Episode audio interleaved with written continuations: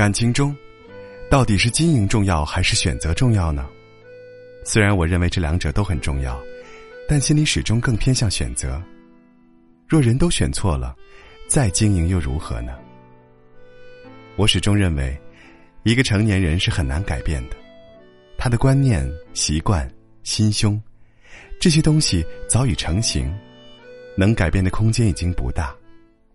把有限的精力投入到与一个不适合的人去磨合，最后结局未料，这真的值得吗？我曾经做过一个比喻：如果我们选一块上等的美玉，即使雕刻水平不怎么样，可是因为美玉本身就美，随便雕刻，看起来依然很美。而如果我们选了一块石头，即使请来了天下第一的雕刻师，最多。只能成为一件石雕，价值永远比不上随便雕刻的那块美玉。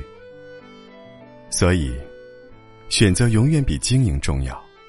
选对了人，你只要稍微注意一下双方的相处方式，你就会发现，爱情和婚姻轻松又美好。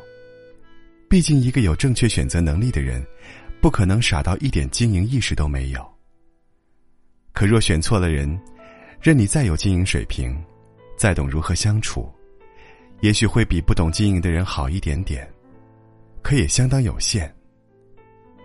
最重要的是，一个错误的人会消耗你很多热情、精力、笑容，让你时常处于失落、焦虑、难过中。